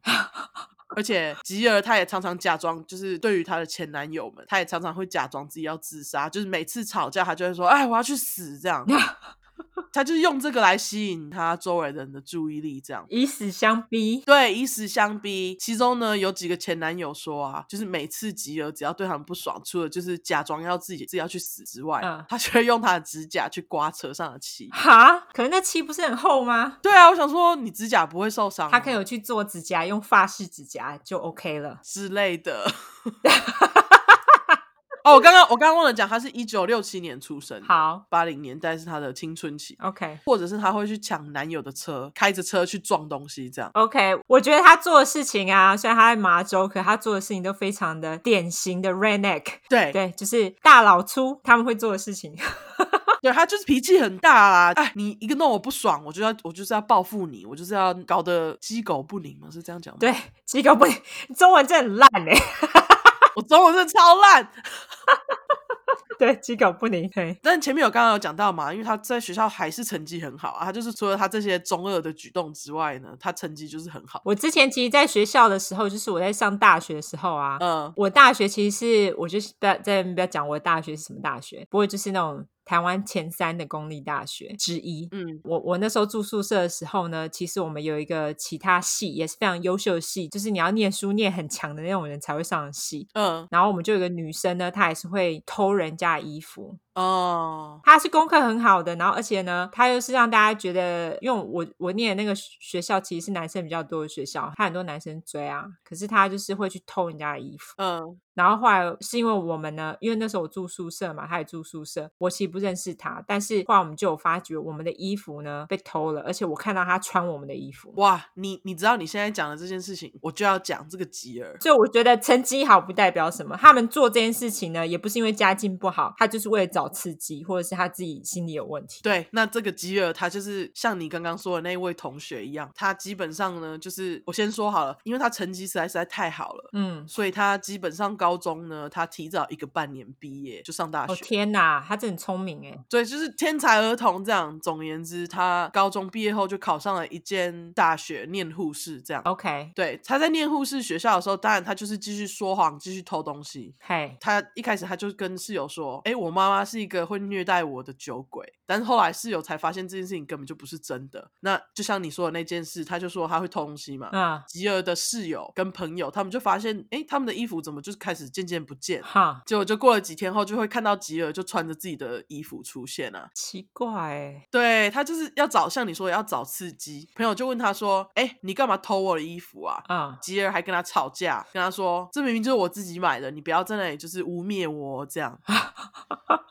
对，朋友就觉得超莫名其妙，就觉得，哎，你这个说谎精，嗯。嗯，但他们也不能怎样啊，因为没有证据嘛。对，他也是继续在大学的时候就骗同学说，哎，我想要自杀，老师用自杀来博取大家的注意力，这样。那可是因为他他在念护士学校嘛，嗯，就他其他同学就跟他说，你应该要去找医生帮忙，你不可以就是这样一直不管你你想自杀的念头这样。嗯，就找心理医生嘛。对，后来吉尔就不听他们的嘛，后来他就可能就觉得烦，他就转到另外一间护士学校了。OK，结果转学后呢，吉尔开始参加学校，就是可能学校有提供那种照顾弱势儿童的活动。嗯，吉尔有被指控呢，被他照顾的弱势儿童身上都有烫伤的痕迹。哈，对，他会用热水烫他们啊，怎么那么急掰？超级掰。不过因为这些指控就是一样，也没有证据，所以后来又不了了之。就是可怜的弱势儿童，真的哎，好可怜。对，但尽管有这些指控，吉儿还是就是顺顺利利的，就是他还是完成了他的学历，成为了一个护士。啊，uh, 同一年呢，他在毕业的那一年，他也认识了一个叫做格兰的男生。嗯哼，结果他们就认识没几个月，他们就决定，哎，我们要私定终身。OK，对，私定终身的英文是 elope。有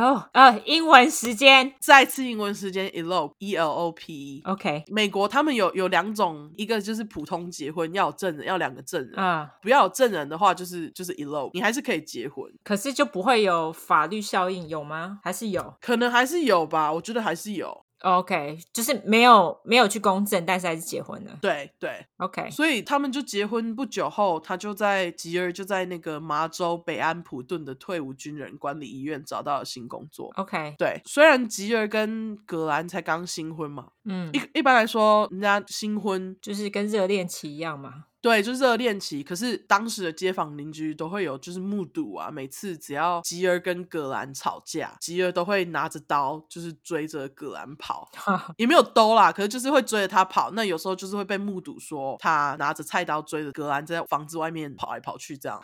而且就是他每次吵架，他都会一直骂葛兰。不过他们还是继续在一起。OK。那前面有说到，就是吉儿，因为你知道成绩好的同学通常都会受欢迎。对啊，莫名其妙，莫名其妙。但是其实。大家不知道，就是这种成绩好的同学，搞不好其实常常就是最有问题那种。把全部的人都骂一遍。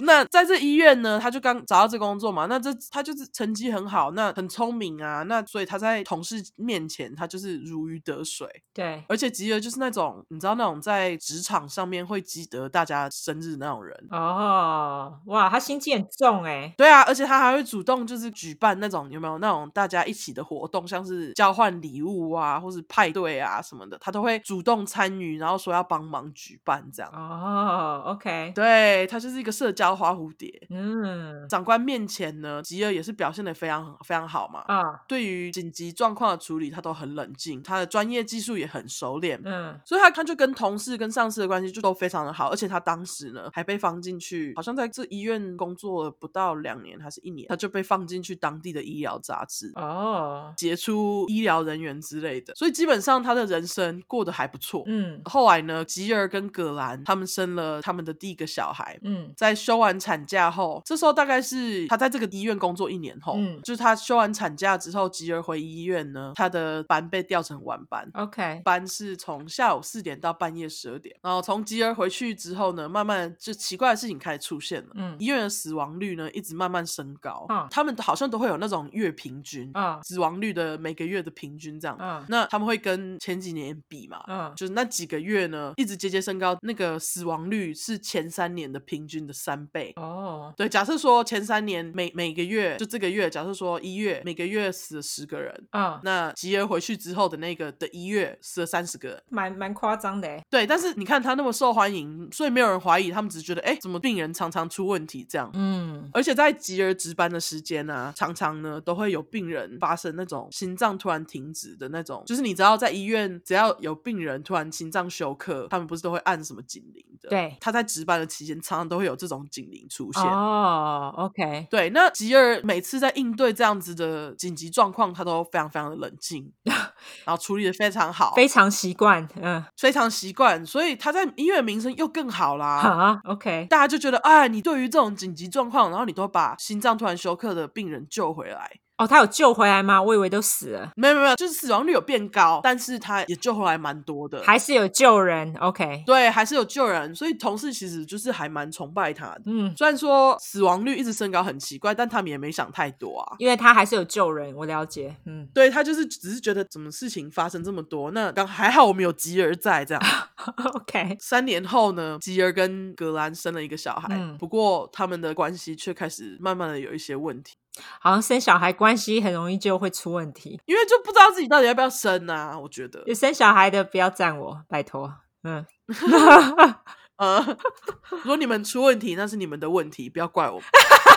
天哪，OK，好好、嗯。那这时候呢，呃，医院呢刚好有一个新新员工，是一个新警卫、嗯。这个新警卫他的名字叫詹姆士。OK，那詹姆士跟吉尔一样，刚好呢两个人都是同样的班，嗯，都是晚班这样。那他们两个就认识了嘛。詹姆士的工作不知道是怎样，因为他是警卫。可是我在看资料的时候，他是说每次呢医院有那种紧急状况，嗯，像是急诊啊什么的，他们都会如果很严重的话，他们都会打电话叫詹姆士来帮忙，等于说詹姆士他必须随扣随到这样啊？是不是因为他们男生护士可能人手比较少，那他们可能需要有人帮忙排病人或什么？对，可能。那刚刚有讲到嘛，吉儿是明星护士啊，他对紧急状况的冷静处理态度跟他的专业，每次有急诊的时候啊，他都会就是处理的很好。嗯，有急诊的时候，詹姆斯也会在旁边嘛。对，那因为这点，吉儿就让詹姆斯对他印象很深刻。哦，OK。结果后来呢，詹姆斯就跟吉儿因为工作关系，两个人越走越近，而且常常在下班的时候一起就是去酒吧喝酒，就是有跟同事一起哦。不过呢，渐渐呢友情对吉儿跟詹姆斯来讲就是已经不够啦。嗯，他们就开始日久生情。对，就隔年詹姆斯跟吉儿两个人就在一起了。不过这时候葛兰什么都不知道。OK，但是这段时间呢，葛兰他就慢慢开始注意到吉儿准备他的食物有奇怪的味道。哦，OK。那过了一阵子，葛兰就觉得为什么味道都这么奇怪，他就开始跟街坊邻居跟还有亲朋好友说：“我老婆要毒死我。”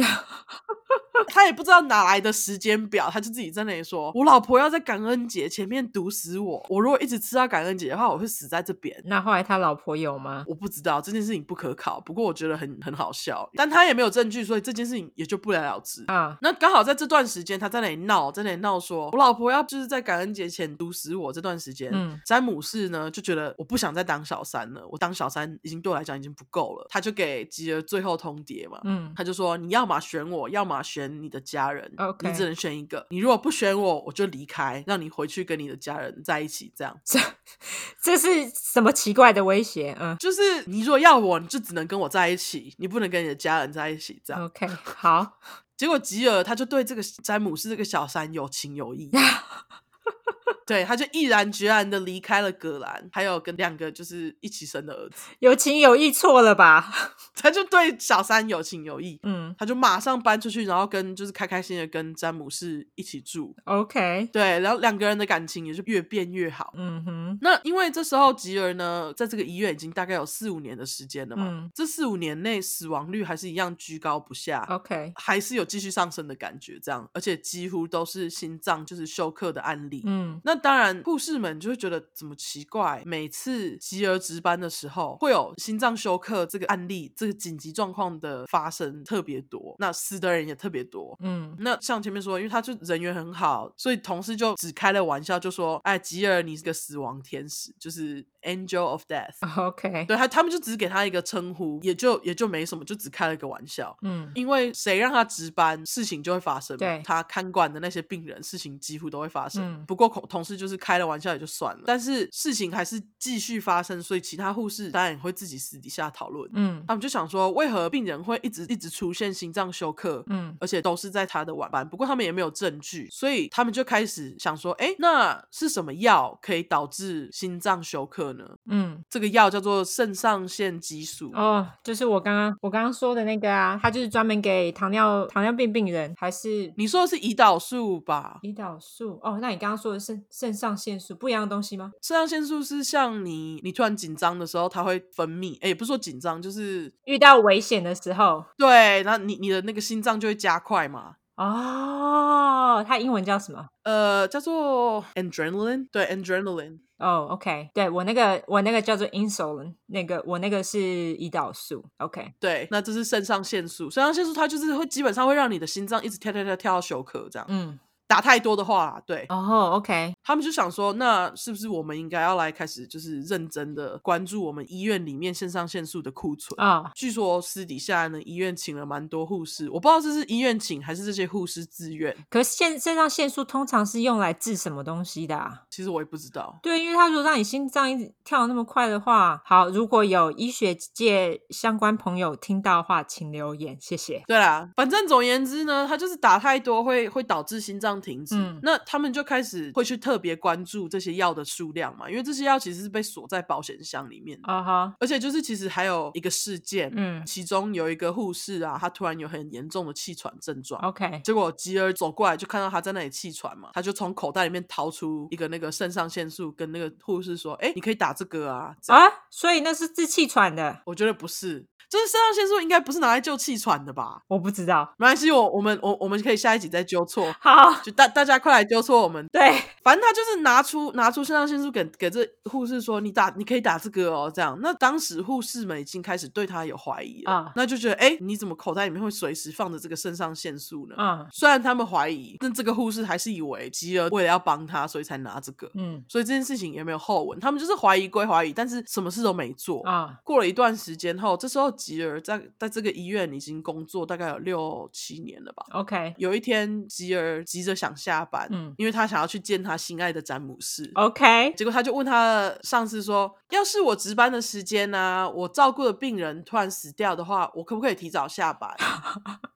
OK，OK，上司就想说：“你为何会这样问我呢？”但是他也没有想太多，他就跟吉儿说：“哦，OK 啊，如果真的你的病人死的话，那你就提早走啊。”还有这种事还可以这样说？OK，结果吉儿值班。过不了几个小时，结果那病人就死了，如他所料啊，他就真的提早下班。靠北。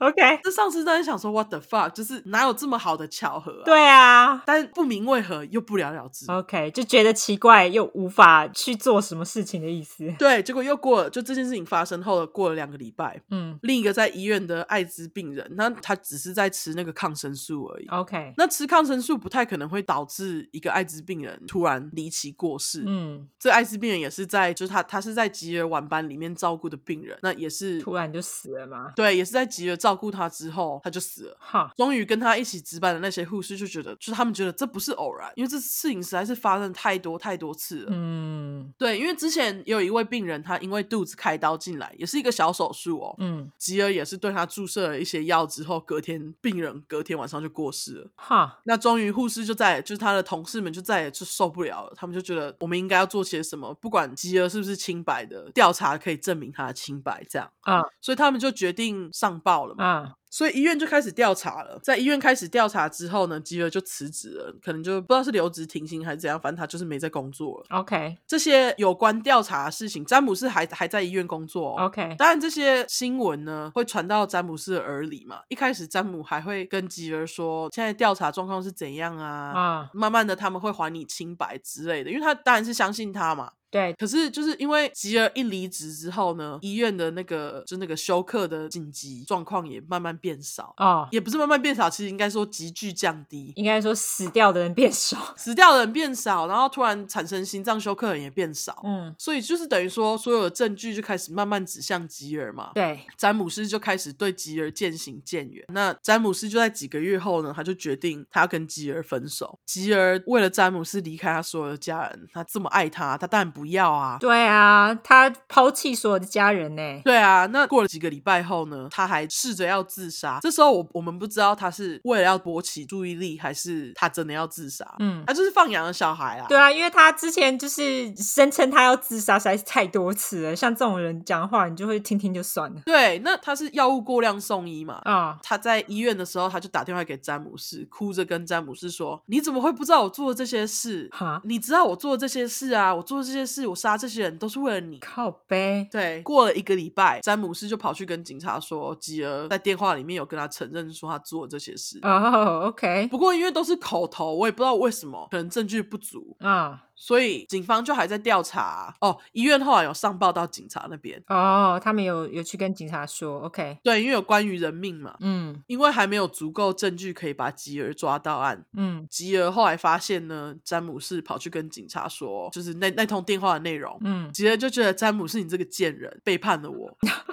OK，那前面有讲到，就是他他对于人家跟他吵架，或是人家背叛他，他的那个反应都不是特别的好啊。Oh. 结果呢，这次吉尔他就去弄了一个可以变身的玩具。Uh, OK，他招很多哎啊。Uh. 对，他就特地在那个詹姆士值班的时间呢打进去。OK，跟詹姆士说：“哎，我在医院的四周啊放了三个炸弹，uh, 好，两个小时后会爆炸哦。那你们只有两个小时哦。结果因为时间很短嘛，医院就想说：哇，那两个小时根本没时间确认，他们也就把所有的病患啊跟工作人员都从医院撤出，就是先撤出再来确定，免得如果是真的就就剉赛。对，就呃宁可干，我中文真超烂，宁可信其有，不可信。哎，不是不是，我刚刚本来要想说，只怕一万不怕万一。哦，OK，好啊，我想到了，只怕一万不怕万一。对，好，OK。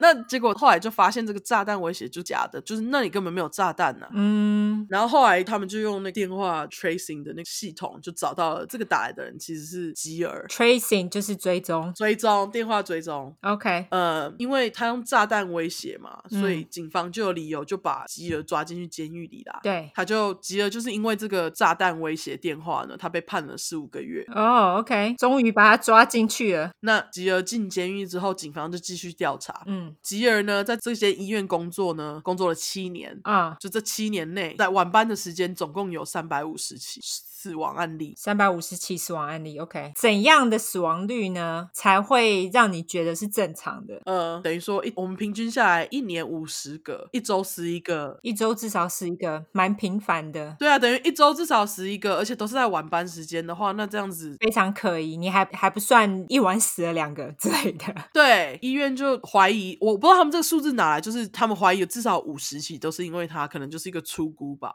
我觉得有可能是因为他们可能会把一些他们觉得死亡率很低的病人，例如说你刚刚说那个有艾滋病的人，他们把他找出来，就觉得这个死掉太可疑啦。对，因为他没有什么其他的症状，所以他们把他揪出来，所以才说至少，因为有一些可能真的本来死亡率比较高的病人，那。吉尔可能也有，可是你无法确定是不是他干的。对，就像你说的，不是全部的人都有心脏疾病问题。嗯，对。OK。那后来呢？警方就访问所有医院的员工嘛，嗯，他们就推测出来啊，吉尔呢，他帮这些病患注射这些肾上腺素，是因为呢，他想要制造紧急状况。哦，OK。那目的是什么呢？制造紧急状况，就让医院必须打电话给詹姆斯。哦，为了见爱人，我的天哪，用这一招。对，我觉得他一开始呢，在詹姆斯还没出现之前，嗯，刚刚前面不是有讲到，就是他生完第一个小孩后回去，死亡率就节节上升嘛。对。那时候我的推测是，我觉得他想要制造情况，让自己看起来非常能干。哦，对，所以在同事之间会得到爱戴。不过到后来遇到詹姆士之后，他是为了爱，对，他就是为了爱。詹姆士就因为这些紧急状况就必须赶来医院嘛。嗯，那很多同事也目击那个吉尔呢跟詹姆士在工作的场合会各种 flirting 调情。哦，OK，就是有一个人快死了，他们在那边调情。对，哦，我天哪，嗯，所以基本上他就是利用的。这些病患的心脏休克的状况呢，来会情郎啊。太恐怖了，好可怕的爱哦！非常啊，为了为了这个制造状况，我觉得这也蛮恐怖的。对啊，超恐怖的。后来呢，警察呢就在调查的时候，他他们就有机会尸检其中在吉尔最后离职前过世的那几个受害者的尸体啊哈，uh. 就发现呢，这些人的身体里面都有不寻常剂量的肾上腺激素。OK，而且有些患者他们根本在那个医疗记录里面呢、啊，他们没有被配给那个药。OK，所以就证据就出来啦，就是很可疑呀、啊。对，那跟当时医院里面的护士呢猜测一样，嗯，库存里面不见的那个肾上腺素都是吉尔偷来注射病患的。哦，OK。而且后来呢，詹姆士跟吉尔不是分开了吗？对，詹姆士后来还出庭作证，提供警方跟陪审团需要的证据。这句我不知道怎么翻，他就是 testify against her。对啊，就是出来作证啊，然后就说是他的关系嘛。他出来作证就是为了要证明他那个时候做了这些事情。没错，你中文真好。那个。你中文真烂。对，好啊，也没这么烂啊，我一开始是对的。吉尔在刚刚他在医院那时候，他其实他都只有二十几岁哦，他就还是很年轻哎。哦，你说他提早一年半上大学，对，所以他应该说他高中毕业的时候，他应该才十七岁不到哎。对啊，那等于说他他好像二十一岁他就进医院了，哇，很年轻哎，超年轻，他就开始下药要见情郎，好恐怖。所以他在他三十四岁哦，是二零零一年的时候，嗯，他被判了三项一级谋杀，一项二级谋杀，两项杀人未遂。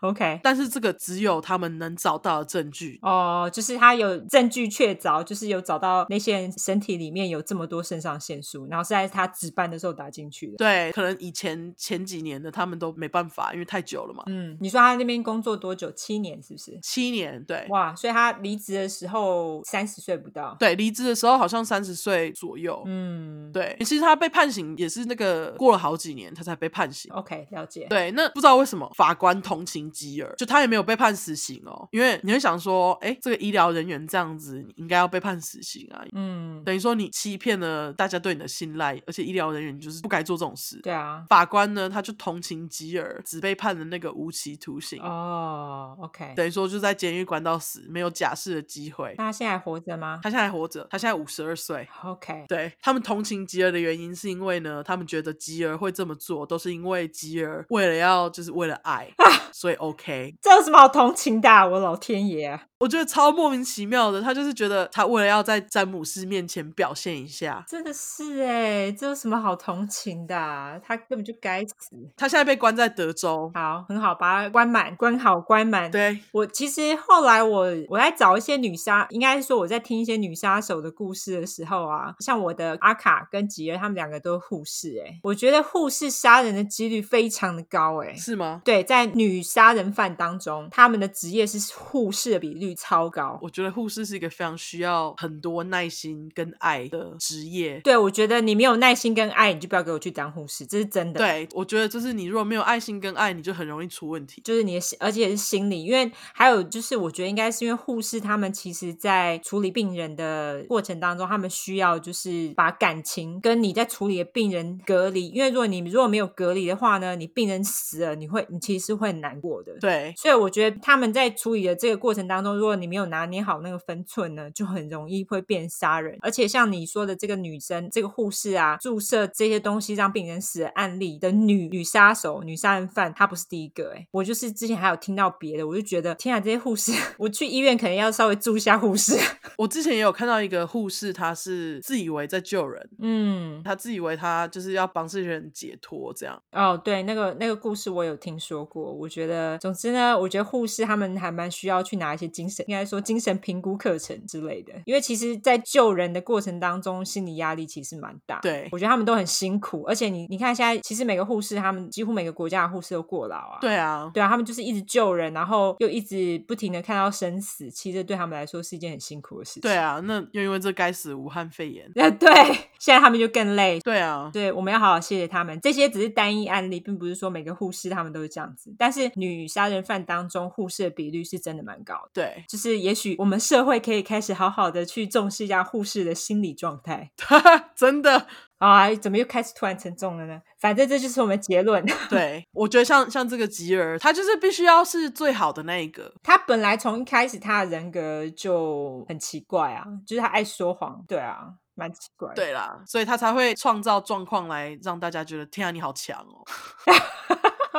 而且重点那是人命哎，人命关天，好不好？他就不在意，他只在意他自己啊。对啊，好好，我们今天来闲聊一下，我们要来聊一下，就是呃，之前我们听到一个新闻，就是关于 Podcast，他们在讲说，《纽约时报》最近收购了美国一个 Podcast，非常的有名，叫做 Serial。Serial，他们是一个叫做我不知道你们有没有听，一个叫做 This American Life 这个制作团队做的。对，他们那个团队呢，除了制作 Serial 之外，还有另外一个 Podcast。Podcast 叫做 S Town，就是 Shit Town，超好听，超级好听。Shit Town 目前还是我 podcast 心中的第一名，对，真的很好听，它非常好听。如果大家有兴趣的话，可以去找 S Town，因为它是英文的嘛。这边我就自己来小小打一个广告。好，我在 Facebook 我有一个社团叫做南方故事集，在里面呢，我把 S Town 这个故事呢，我把它翻译出来。我不是翻译整个 podcast，我是用我自己的叙述方式呢去讲这个故事。大概就是讲说有一个住在阿拉巴马州的表修复师的故事。本来呢，看似跟 True cry 就是这种真实犯罪有关，但是事情呢有很多曲折。然后后来呢，故事的主轴是在这个钟表修复师的身上。因为我我实在是太爱这故事，我这我这 podcast 我听了大概十次吧，我看真假，我听了两三次，没有到那么多次。因为我听了之后，后来我就跟我老公说，我觉得这个我听这个我就想到你，所以我们后来又一起听了一遍还两遍。然后我后来就是为了要写这个故事，我就是又回去再听了很多遍哦。所以我我就是听了非常多遍，因为我这故事我真的是百听不腻，就是我目前还是觉得这个是我心中的第一名。你推荐我的第一个 podcast 就是 S Town 啊，我当时听完就是那个。这个故事真的是久久留在我的心里。嗯，我那时候就问你说：“哎、欸，你有没有在听 podcast？你想不想要听一个东西？我真的觉得超好听，拜托你听。”这样，对，我就从那边被推坑的。对。我第一个听的好像是 Serial 的 Season Two，就是第二季哦。Oh, OK，我们可以稍微跟大家讲一下第一季、第二季、第三季大概在讲什么，如果他们有兴趣可以去听。好啊，所以他第一季大概就是在讲某一个，就是有个杀人犯，他在高中的时候被疑似杀了他的女朋友，然后后来被抓起来，他现在还在监狱里面。那因为这个 Podcast 影响力非常的大，所以他们后来呢，好像就是有去上诉，有律师要打算翻转这个案件。嗯，其实是因为这个 Podcast 的关系，然后他的 Season Two，你要不要说一下？第二季是他们是在讲一个，就是当时呢，美国有一个士兵，他在阿富汗驻兵。阿富汗，阿富汗，阿富汗驻兵的时候，不知道为什么他对于他的上司非常非常的不满，他就自己决定干，我要逃离那个我的那个军营，这样跑走之后，他就被塔利班抓走。啊，后来他过了几年后，他有生还，川普把他接回来了。对，川普把他接回来了。然后那那一整季就是在讨论说，就是这这件事情的起因，还有他那时候在阿富汗被抓起来的生活嘛。对，他被塔利班关起来的时候的被虐待的生活之类的。他被释放回来。来之后呢，其实美国人的反应很两极。对，一些人是说他他是叛徒，就是说他逃兵嘛。对，然后一些人是说哦，因为他是美国人，我们就应该救他。然后他好像回来也是有被军法审判。他蛮帅的，所以你们可以去看看。我知道你们对帅哥，为了帅的份上，嗯，对，看他帅的份上。那 Serial 的第三季呢，就是呃，那女女记者她去找了一个法院，然后好像是在 Cleveland，就是克里夫兰他们那边的法院呢，她去坐在那边去听他们就是普通的一些案件，没有像就是例如说我们讲这些案件那么大那么精彩，就是一些很小的案件，然后她就是坐在旁边旁听，做一些记录这样子。那这一季的话，感觉比较没有像前两季那么精精彩，你就是有点听不下去嘛？我也没有不喜欢啦，我我觉得我可能要必须非常非常专心听，我没办法就是在做东西的时候边听。哦，OK，我的确是那时候我记得我在听的时候，我也是不停的回转，想说，赶他刚刚说了什么？对，因为专有名词太多，你就是我觉得对我来讲，我还是必须边边听边查。哦，就法律相关名词。对，法律系的朋友可能可以去听听。对啊，他们搞不好都知道。对啊，我们。是我们算什么小？对，那总之这个就是我们两个想要推荐给大家的。那因为他们被《纽约时报》买走，其实 Serial 有一阵子没有出新的，哎，没啊，因为他他其实基本上他就是一段时间才出。我记得他第二季跟第三季也隔一年多吧？哦，好像是哈。对啊，的确是。他们其实真的就是记者花了时间跟很多精力跟钱，他们去做这些调查跟报道。对，而且听说 Serial 是造成美国 Podcast 大流行的很大的原因，尤其是在 True Crime 方面。嗯。他们掀起了一阵 true crime，就是我们现在在讲的这些故事，真实犯罪的潮流。尤其是很多 podcast，美国很多 podcast 开始做很多那种真实犯件去探讨。例如说，现在正在判的案件，有一些是冤狱什么的。他们其实有很多 podcast 在做类似的主题，很大一个原因都是因为 serial 的关系。嗯，对。我记得我刚开始在听 podcast 的开始啊，所有在苹果推荐，我记得我当时看到的就是 S Town、嗯、Serial、嗯、跟 This American Life。对，我那时候我想要再找更多，我根本找不到。可是你看，那时候你推荐我听是二零一七年吧？对，你看三年后，现在更是如雪花般的飘过来，因为现在 True Crime 或者是类似的 Podcast 超级多，嗯，所以我觉得是他们真的是造成像我们这种 True Crime Podcast 的一个大潮流，哎，嗯，Serial 功不可没。我想要叫大家去听，我们才可以讨论。我觉得那个男的不是凶手。Oh, OK OK，我我不知道，我也觉得他听起来不大像凶手。对，但是 Who knows？你们想知道我们怎么想的话，就去听。对，然后我们也许可以在粉砖上面跟大家讨论。对，或是我们可以找一集来讨论。对，我们如果你们有去听的话，对，或者是像那个 S Town，如果你们想要去知道那个故事的内容，因为南方故事集呢，你们可以去搜寻。但是因为它是私人社团，除了会讲一些 podcast 之外，我还会讲，因为我老公他们家很多莫名其妙的事情，他们家实在是太多 drama，太多奇怪的事情发生了，所以我也会讲他们家的故事。那我之所以那个社团呢设为私密，就是因为我不想让我老公他们家的人知道。所以你们如果要加入的话呢，我有三个问题，你们回答之后呢，我就让你加入，好不好？第一个问题是你有听 True Crime 吗？马上回去改。你是从 True Crime 那里来的吗？马上回去改那些问题。我开玩笑的。好，嗯，那你要讲一下我们的 Facebook 跟我们的 Instagram 吗？好，脸书社团呢，你就是搜寻出快 True Crime，出出是出来的出，失快的快，然后后面就是英文 True Crime T R U E C R I M E，或者是你可以直接搜寻两次 True Crime，就是 T R U E C R I M E T R U E。C R I M E 这个账号呢，跟我们的 Instagram 也是一样。对，我们 Instagram 也是 True Crime True Crime，就两次。对，那如果你们想要就是支持我们 Tonate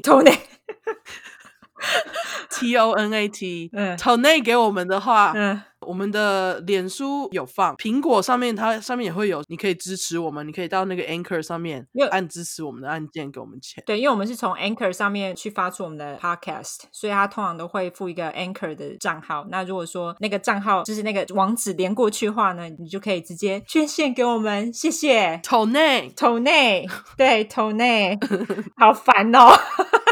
我觉得很好笑，超级智障的。对，投内给我们，投内给我们。那我们今天就到这边。好，我们就今天就这样喽。谢谢大家，谢谢大家，拜拜，拜拜。